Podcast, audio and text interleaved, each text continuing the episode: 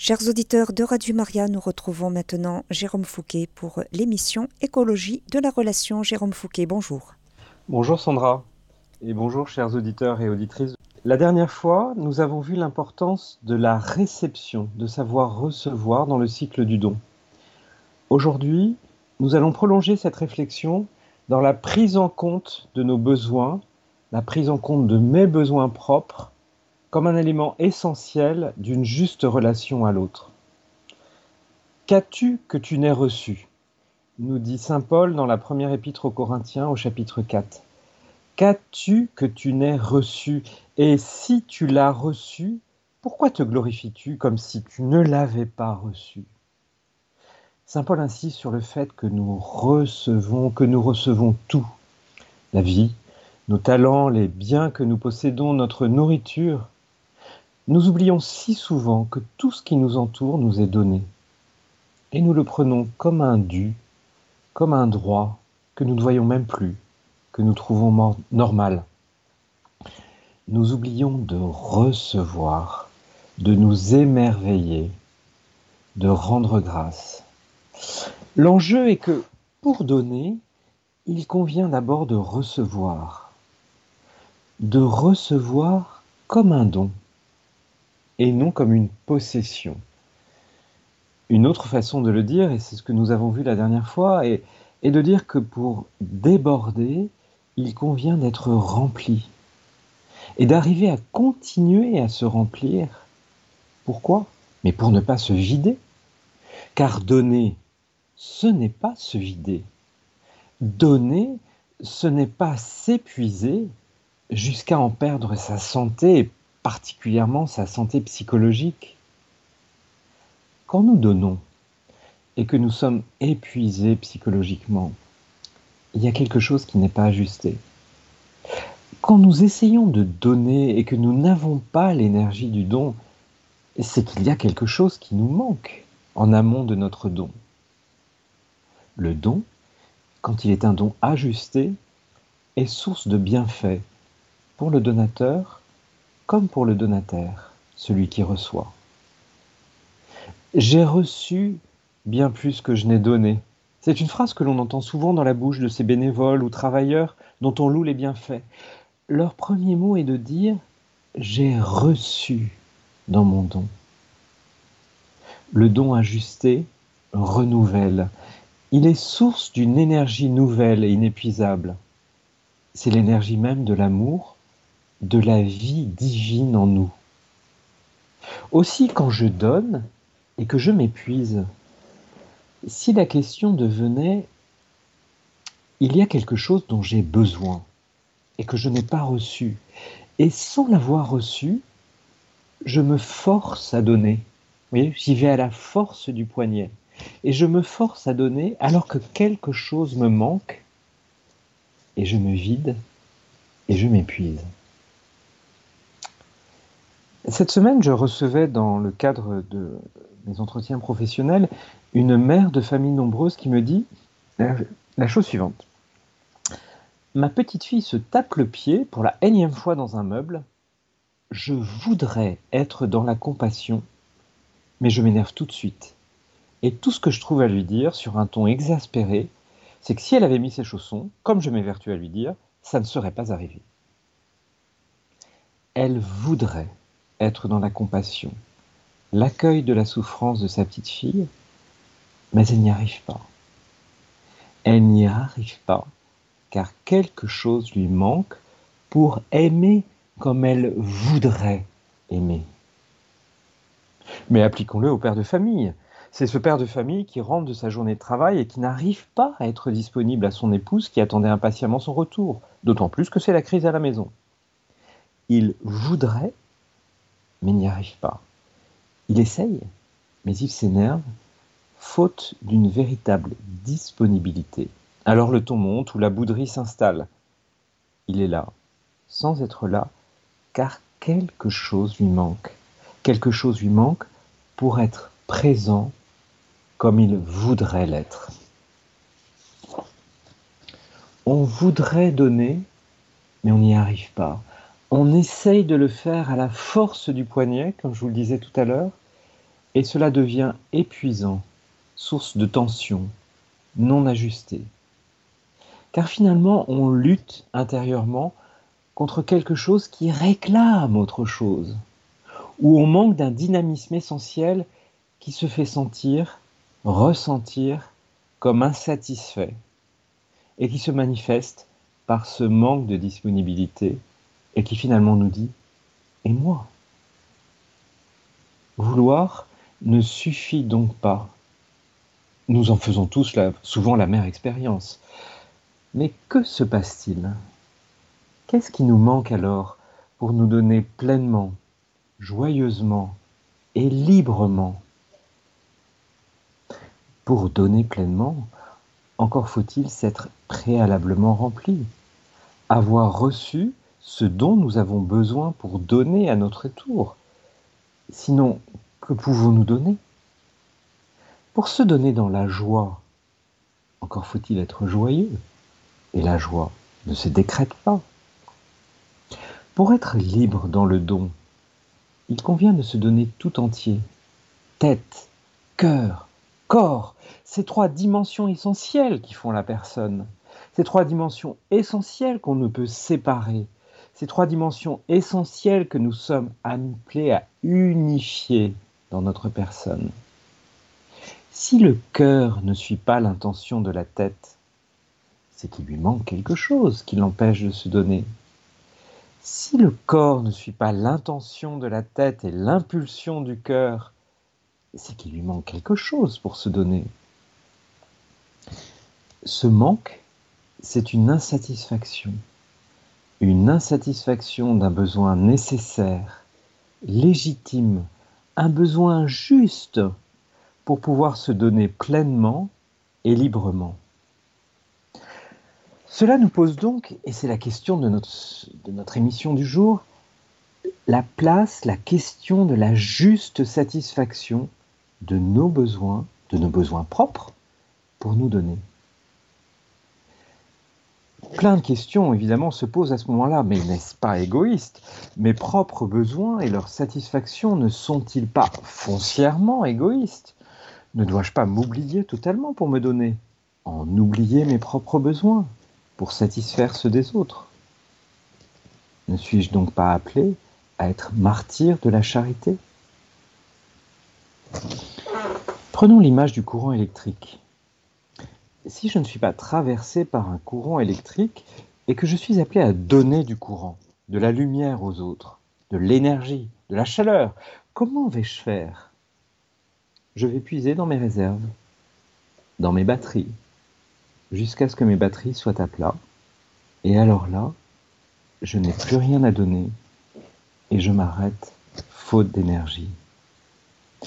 Vous comprenez qu'à un moment, si je donne ce que je n'ai pas ou pas suffisamment, à un moment, en faisant passer la satisfaction des besoins de l'autre avant la mienne, je m'enlève même la capacité de donner. Pourquoi? Mais parce que je ne me donne plus la capacité de recevoir. Je ne me l'autorise plus. Et faute de recevoir, je ne peux plus donner.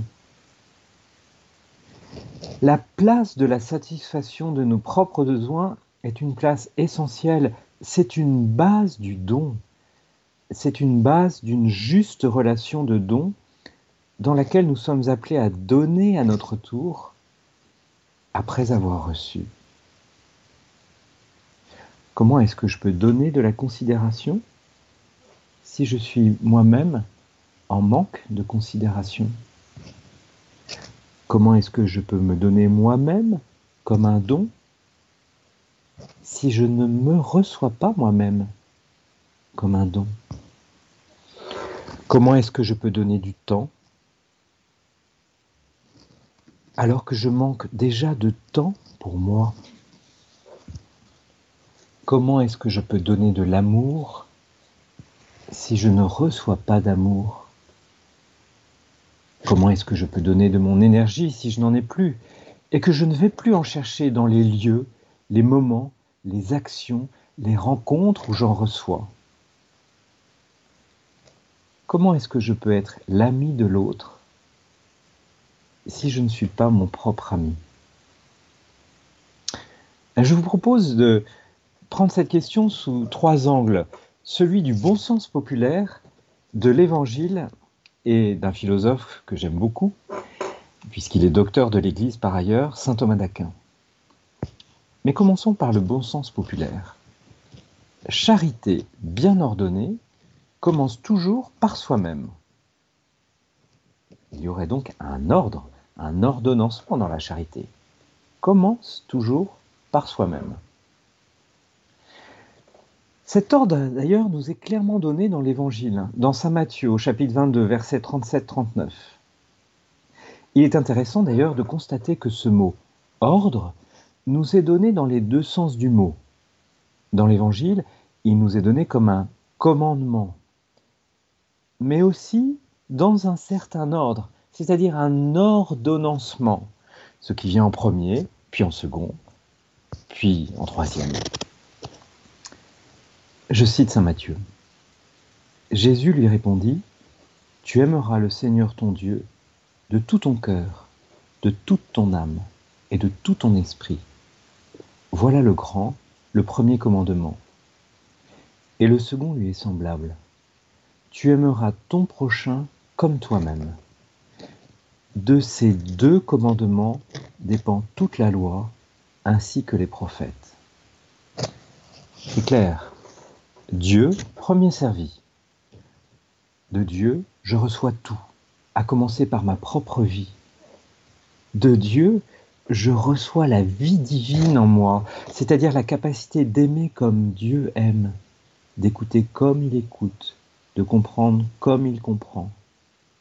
En sommes-nous conscients? Sommes-nous dans l'émerveillement et l'action de grâce pour nous donner à Dieu à notre tour dans un échange d'amour?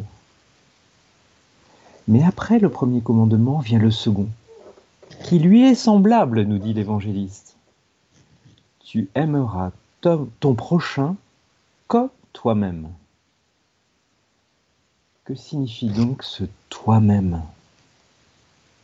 Nous pouvons avoir tendance à en avoir une lecture biaisée et faire passer le prochain devant nous, à en oublier le comme toi-même, à en oublier que nous sommes appelés à être notre propre ami, notre propre prochain, à prendre soin de nous-mêmes, à rechercher notre véritable bien dans toutes les dimensions de notre personne, corporelle, affective, spirituelle.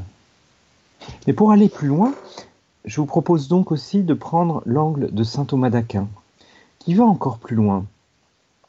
Dans la somme théologique, dans la troisième partie de la somme, c'est-à-dire ce qu'on appelle la secunda secundae, et dans la question 26, qui est de l'ordre de la charité, et plus précisément dans la question 26, pour ceux qui aiment lire Saint Thomas, à l'article 4.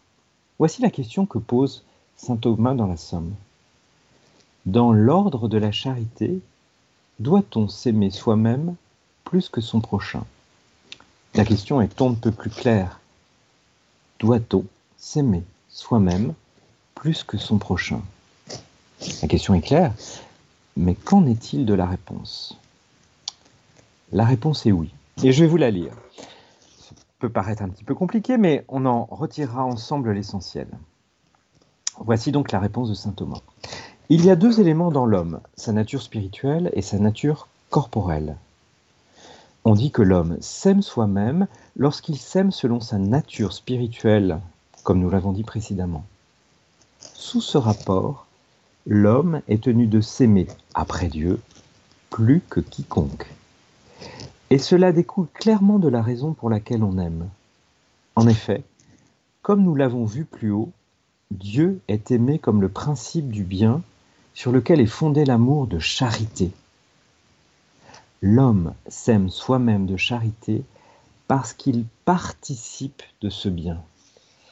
Quant au prochain, il est aimé parce qu'il lui est associé dans cette participation. Or, cette association est un motif d'amour, en tant qu'elle implique une certaine union ordonnée à Dieu. Par conséquence, de même que l'unité l'emporte sur l'union. De même, participer soi-même du bien divin est un motif d'aimer supérieur à celui qui vient de ce qu'un autre nous est associé dans cette participation. C'est pourquoi l'homme doit s'aimer soi-même de charité plus que son prochain. C'est un peu compliqué, je vous le concède, mais que pouvons-nous retenir de cette réponse? D'abord la réponse elle-même. L'homme doit s'aimer soi-même de charité plus que son prochain. Et cette phrase que je vais essayer de vous expliciter, de même que l'unité l'emporte sur l'union. Cela signifie que l'unité que nous vivons dans notre propre personne, l'unité de cette personne unifiée dans toutes ses dimensions, l'unité avec Dieu qui vit en nous, cette unité nous donne la mesure de l'union dont nous sommes capables avec notre prochain. La mesure de la communion dont je suis capable avec mon prochain se joue dans mon unité intérieure. Or, cette unité est l'unité de toute la personne, tête, cœur, corps. Elle concerne tous les dynamismes de la personne, le dynamisme végétatif ou physiologique du corps, le dynamisme affectif, le dynamisme spirituel de notre intelligence et de notre volonté. Quand nous aimons, nous n'aimons pas qu'avec notre tête, qu'avec notre esprit, mais aussi avec notre cœur et notre corps. Si nous n'aimons pas avec nos trois dimensions, alors nous ne sommes pas unifiés. Or, c'est précisément cette unité qui donne la mesure de l'union, de la communion dont nous sommes capables. Ces dynamismes dont je vous parle sont des appétits. Or, on est en appétit d'un bien. En appétit d'un bien qui viendra satisfaire un besoin. Pour les besoins du corps, la nourriture, le repos, l'exercice, le soin lorsqu'on est malade. Pour les besoins affectifs, un besoin d'amour et de plaisir, mais aussi de lutte contre la souffrance et la tristesse. Et pour les besoins spirituels, un besoin de vérité dans notre intelligence et d'amour de don dans notre volonté. La satisfaction de nos besoins, en permettant l'unité de notre personne, nous dispose au don, dans l'union, dans la communion des personnes. Bien sûr, je ne nie pas que cette satisfaction peut être égoïste et s'arrêter à soi. Je peux décider que je satisfais mes besoins uniquement pour moi. Je m'arrête d'ailleurs alors à une finalité affective, à la recherche de mon propre plaisir, de mon propre confort. Et dans ces cas-là, je fais de mon propre plaisir une finalité et non pas un fruit. Un fruit d'un bon agir. Mais dans ce cas, je passe à côté de la finalité naturelle de tous mes actes. À côté de la finalité naturelle même de l'existence, de se trouver soi-même dans un don sincère. Rappelons-nous cette phrase clé qui, nous, nous guide depuis le départ et qui nous guidera tout au long de cette année, cette définition existentielle que nous donne le Concile Vatican II dans Gaudium et Spes. L'homme, seule créature sur terre, voulue par Dieu pour elle-même, ne peut pleinement se trouver lui-même que par ou dans le don sincère de lui-même. Chaque partie de cette phrase est importante. Chacun de nous évolue pour lui-même non pour un autre, mais pour lui-même. C'est très important de comprendre cela, de le comprendre avec sa tête et son cœur, de le faire sien. Je suis voulu pour moi-même dans une gratuité du don qui exclut toute vision utilitariste de ma personne. Mais n'oublions pas la deuxième ou même troisième partie de cette définition de la personne humaine. N'oublions pas d'aller jusqu'au bout de la phrase. Chacun de nous ne peut pleinement se trouver, c'est-à-dire s'accomplir, que dans le don sincère de lui-même. Il y a là à nouveau un ordre, un ordonnancement. Ainsi, la satisfaction de nos besoins est une condition à notre unité qui permet ensuite, comme le souligne saint Thomas, notre communion à l'autre.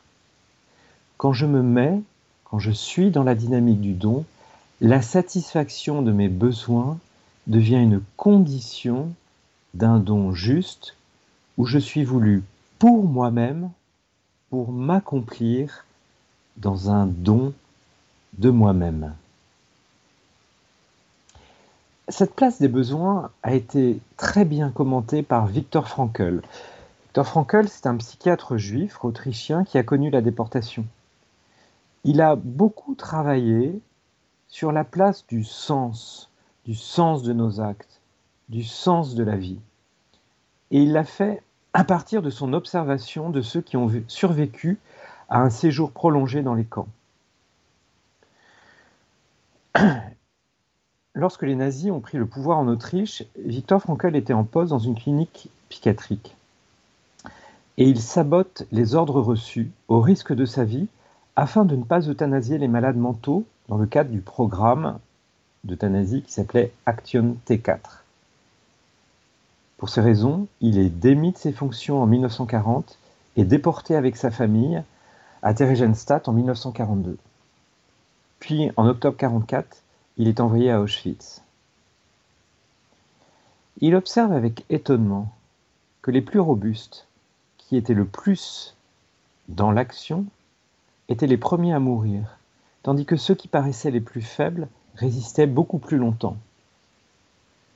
Face à l'absurde, les plus fragiles avaient développé une vie intérieure qui leur laissait une place pour garder l'espoir et questionner le sens.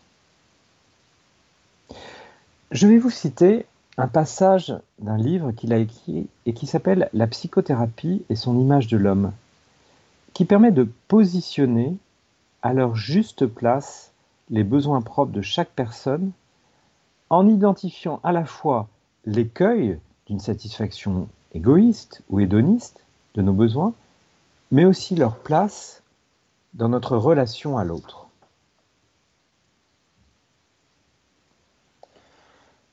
Ce qu'il nous dit d'ailleurs est très éclairant par rapport à tout ce qu'on entend autour du développement personnel.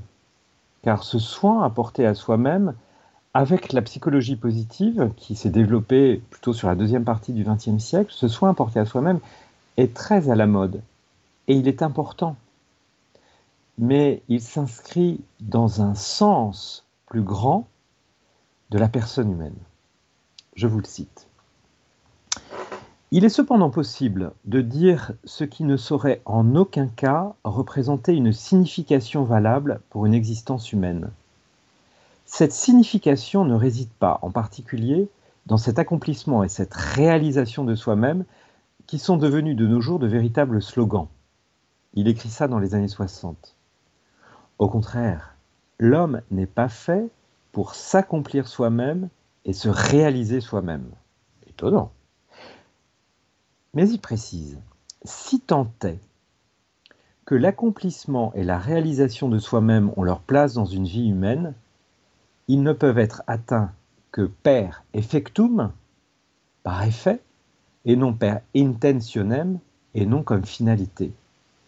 C'est seulement dans la mesure où nous nous livrons, nous donnons, nous mettons à la merci du monde des tâches et des exigences qui à partir de lui nous interpellent dans notre vie, dans la mesure où ce qui compte pour nous, c'est le monde extérieur et ses objets, et non pas nous-mêmes, ou nos propres besoins, dans la mesure où nous nous accomplissons des tâches et accomplissons des tâches et répondons à des exigences, dans la mesure où nous réalisons une signification et des valeurs, c'est dans cette mesure seulement que nous nous accomplirons et réaliserons également nous et nous réaliserons également nous-mêmes comme par surcroît.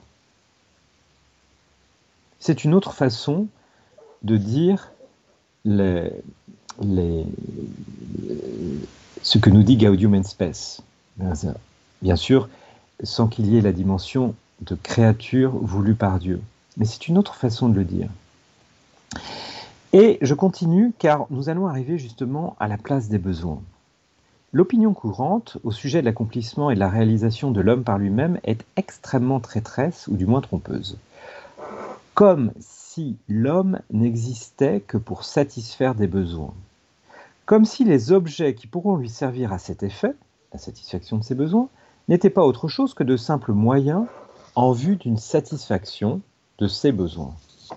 En fait, c'est plutôt le contraire. Les besoins sont faits pour aligner le sujet et l'orienter sur un monde d'objets. S'il n'en était pas ainsi, tout acte humain se ramènerait finalement à un acte de satisfaction de ses propres besoins, de satisfaction du sujet lui-même, c'est-à-dire que tout acte humain reviendrait à un acte d'autosatisfaction. Et à ce moment-là, il cite le philosophe Scheller, Max Scheller, celui-là seul qui acceptera de se perdre pour une cause se trouvera authentiquement lui-même. Celui-là seul qui acceptera de se perdre pour une cause se trouvera authentiquement lui-même.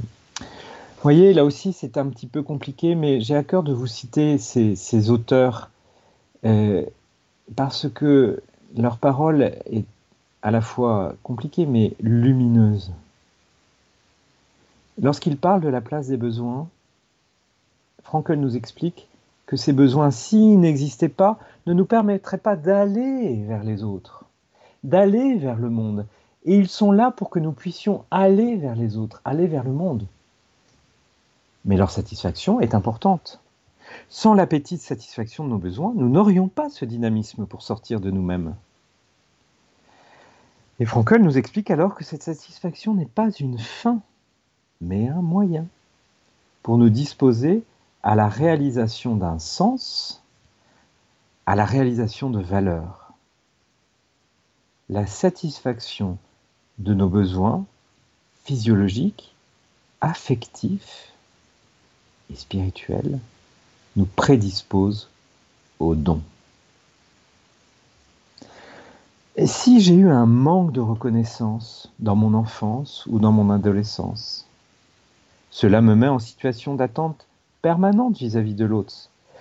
Cela m'empêche de donner de la reconnaissance gratuitement sans attendre en retour cette même reconnaissance. Et du coup, lorsque je la donne, en fait, je suis en attente en retour d'une reconnaissance de l'autre. Dans les exemples que je vous donnais au début, la mère qui voudrait être dans la compassion et n'y arrive pas, n'est-ce pas précisément parce que son cœur lui dit qu'il souffre et qu'il manque de compassion? Comment donner ce qu'on ne reçoit pas? Qu'as-tu que tu n'aies reçu? Comme nous dit Saint Paul. Ce Père qui n'est pas disponible, comment être disponible aux autres s'il n'a pas eu des moments de disponibilité à lui-même où il a pu se ressourcer? Nous avons besoin de nous ressourcer physiologiquement, affectivement, spirituellement, d'aller à la source, nous abreuver pour être fontaine à notre tour, sinon nous nous tarissons. Cela est vrai pour tous nos besoins, corporels, affectifs, spirituels. Comment est-ce que je peux me donner comme un bien si je ne me traite pas comme un ami? Si je ne suis pas mon propre ami, comment est-ce que je peux me donner à un ami si je ne suis pas mon propre ami? Si je me néglige, si je ne prends pas soin de moi? Ce soin, cette considération, cette prise en compte me dispose au don. Elle est même une condition du don sincère. Je ne peux pas donner mon temps si je manque de temps. Je ne peux pas être présent à l'autre si je ne suis pas présent à moi-même, à ce que je vis. Je ne peux pas être pleinement à l'écoute des besoins de l'autre si je n'écoute pas mes propres besoins. Ce n'est pas égoïste, c'est un ordre juste de la charité. C'est une mesure de l'union dont nous sommes capables. Cette même mère de famille m'a dit à l'occasion de notre rencontre une phrase magnifique, de ces phrases qui vous marquent et vous donnent une lumière forte, qui vous traverse à la fois le cœur et l'intelligence. Dans sa quête, elle cherche une situation, une activité qui lui soit ajustée et dans laquelle elle pourra se ressourcer. Et pour s'épanouir, pour, me dit-elle, y puiser l'élan vital de sa vocation de mère de famille. Elle a plusieurs projets, dans plusieurs directions, très variés, et me dit alors Je n'arrive pas à passer la première. Cette personne me le dit dans le sens mécanique de la boîte de vitesse. Après le démarrage, pour que la voiture se mette en mouvement, il convient d'enclencher la première, la première vitesse. Mais en l'écoutant, un second sens m'est apparu celui de l'ordre de la charité dont nous parlait saint Thomas la question 26 de la Somme. Je n'arrive pas à passer la première. Dans l'ordre de la charité après Dieu, je n'arrive pas à me donner cette juste place qui fasse que je m'aime plus que je n'aime mon prochain. Je partageais cette phrase à une de mes associées qui m'a fait la réponse suivante. Elle m'a dit Je comprends très bien et ce que je peux te dire, c'est que quand je suis passé la première, alors j'ai directement passé la seconde dans sa vocation au don. Prendre soin de soi, prendre soin de ses besoins fondamentaux, de ses blessures, de son élan vital dans une dynamique du don, devient la condition d'un don juste, d'un don sincère. Et cela nous amène d'ailleurs à une nouvelle considération que nous développerons la prochaine fois. Nous étions partis du don. Nous sommes remontés à l'importance de la réception. Dans la réception, nous essayons de prendre conscience de l'importance de la satisfaction de nos besoins pour pouvoir nous remplir, pour nous donner, pour pouvoir nous remplir, pour déborder. Mais en fait, en amont, dans cette satisfaction de nos besoins, il y a aussi l'autre, l'autre qui a sa place. L'autre, le tout autre, Dieu bien sûr, mais tous ceux qui m'entourent. En amont du recevoir, il y a quelque chose qui se joue sur le demander. Au travers de toutes nos émotions, et particulièrement nos émotions désagréables, le corps s'exprime. Le corps exprime un besoin. Savons-nous recevoir ces émotions? Savons-nous les accueillir, les écouter? Et au travers de cet accueil inconditionnel, de cette écoute, identifier le besoin qui est à satisfaire. C'est essentiel, c'est important, parce qu'à partir de ce besoin, je vais identifier que je ne peux pas y répondre seul, que j'ai besoin de l'autre. C'est exactement ce que nous disait Frankel tout à l'heure. En fait, sans ces besoins, je n'irai pas vers l'autre. Ces besoins sont là pour m'amener vers l'autre. Ils donnent une place à l'autre. Ils donnent la possibilité à l'autre de donner pour que je puisse recevoir. Ainsi donc, cette satisfaction de mes besoins m'amène vers l'autre, me fait entrer en relation avec l'autre. Mais pour ce faire, il convient que je sache demander, me mettre en dépendance de l'autre, savoir recevoir de l'autre pour donner à mon tour. C'est ce que nous développerons la prochaine fois. Savoir, demander pour recevoir et donner. Chers auditeurs de Radio Maria, vous écoutez l'émission Écologie de la relation avec Jérôme Fouquet. Notre thème d'aujourd'hui est la place de la satisfaction des besoins dans la relation. Jérôme Fouquet, nous avons reçu deux SMS. Alors, euh, tout d'abord, il y a une auditrice prénommée Fabia qui demande Bonjour, est-ce que si on donne en attendant de recevoir sans vraiment s'en rendre compte, peut-on culpabiliser l'autre? Merci pour votre intervention. Et c'est signé Fabia. Alors, est-ce que si on donne. Est-ce que vous pouvez répéter, s'il vous plaît, parce que j'ai pas bien noté. Alors, si on donne en attendant de recevoir sans vraiment s'en rendre compte, donc si on ne se rend pas compte qu'on a une attente euh, de, retour, est-ce qu'on peut culpabiliser l'autre? En fait, euh, si on donne en attendant de recevoir en retour, euh, vous voyez bien que dans cette, euh, dans cette affirmation, il y a quelque chose qui se joue justement sur la sincérité du don. Si on donne en attendant de recevoir en retour, quelque part, effectivement, on euh, ne donne pas gratuitement. Et on peut implicitement, j'allais dire, solliciter l'autre sur quelque chose euh, en retour qui serait non pas une réponse au don par un don, car qu'est-ce qui répond au don? C'est le don, mais qui serait un dû. Voilà. Et que si ce dû n'est pas euh, en, quelque sorte euh, servi, euh, ça pourrait faire naître un sentiment de culpabilité chez l'autre. Effectivement, lorsqu'il y a un manque de gratuité dans le don, et que finalement il devient une forme d'exigence, on peut tout à fait imaginer que euh, ça puisse faire naître une, forme de culpabilité. Et cela d'ailleurs nous interroge en fait sur euh, une question très simple, c'est que lorsque je, je donne, euh, si je n'ai rien en retour, vous voyez, parce que c'est des situations qui peuvent arriver, c'est-à-dire que mon don n'est pas reçu. Alors il peut, il peut ne pas être reçu parce que je suis passé à côté, c'est-à-dire que ça ne correspondait pas à quelque chose, un véritable bien pour l'autre. Et puis, il ne peut être ne pas reçu, c'est-à-dire que bah, l'autre le reçoit comme un dû, justement, ou l'autre ne euh, le reçoit pas du tout.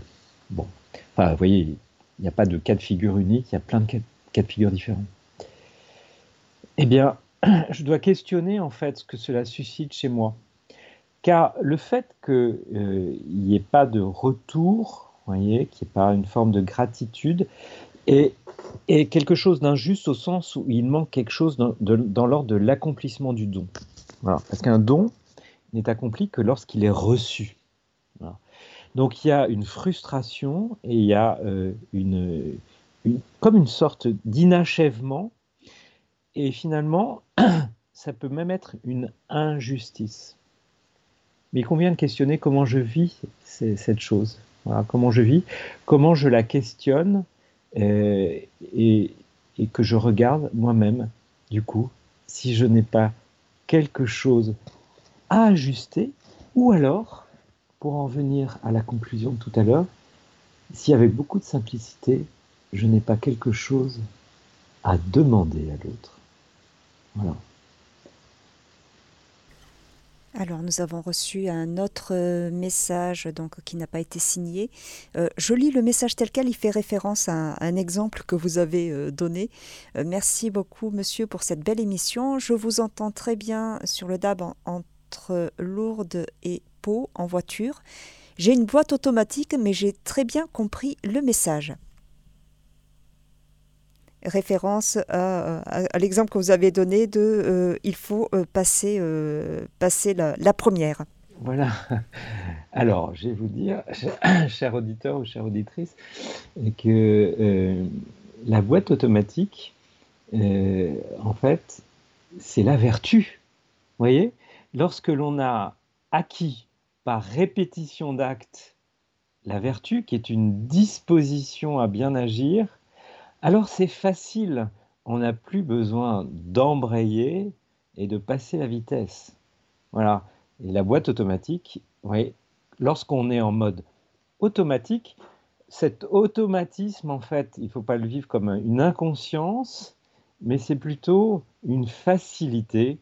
Je n'ai plus besoin de lâcher l'accélérateur, d'embrayer et puis lâcher l'embrayage pour passer la vitesse. Ça passe facilement. Vous voyez belle image que votre boîte automatique. Et nous sommes appelés à, cette, à cette image parce que,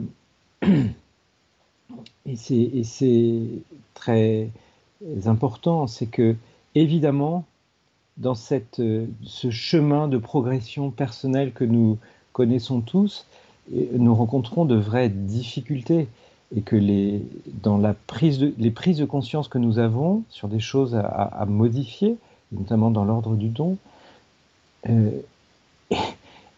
et, dans l'ordre de la prise en compte de nos propres besoins pour être juste dans la relation de don à l'autre, prendre en compte ses propres besoins lorsque on n'a pas pris soin de soi n'est pas une chose facile. Apprendre à s'aimer À s'aimer de charité, comme le dit saint Thomas. À s'aimer de charité plus même que nous aimons notre prochain n'est pas une chose facile et nous demande une conscience, un effort, un changement qui relève effectivement de lâcher l'accélérateur du mouvement initial, embrayer pour passer la vitesse. Voilà. Oui, ça demande quelque chose. Mais au fur et à mesure que nous le faisons, eh bien nous nous remplissons. Au fur et à mesure que nous le faisons et que nous éprouvons la joie de quelque chose de plus ajusté dans la relation à soi-même et à la relation à l'autre, nous goûtons au fruit, et à ce fruit savoureux qui nous permet d'être à la fois plus paisible, plus joyeux et surtout plus libre. Et c'est ce plus libre qui, petit à petit, par répétition d'actes, car la vertu est une disposition à bien agir acquise par répétition d'actes, une disposition stable à bien agir par répétition d'actes, c'est ça qui nous permet petit à petit de passer dans un mode automatique, comme vous le dites si bien dans votre SMS. Eh bien, ce sera donc notre conclusion pour aujourd'hui. Nous sommes au terme de cette émission. conclusion mécanique, tout à fait. Merci beaucoup, Jérôme Fouquet. Merci, Sandra. Et on vous retrouve le mois prochain. Le mois prochain, et bonne journée, bonne fin de semaine à tous et à toutes, et puis pour le mois aussi à venir. Chers auditeurs de Radio Maria, c'était l'émission Écologie de la relation avec Jérôme Fouquet. Notre thème d'aujourd'hui, la place de la satisfaction des besoins dans la relation. Vous pourrez réécouter cette émission en podcast sur notre site internet www.radiomaria.fr.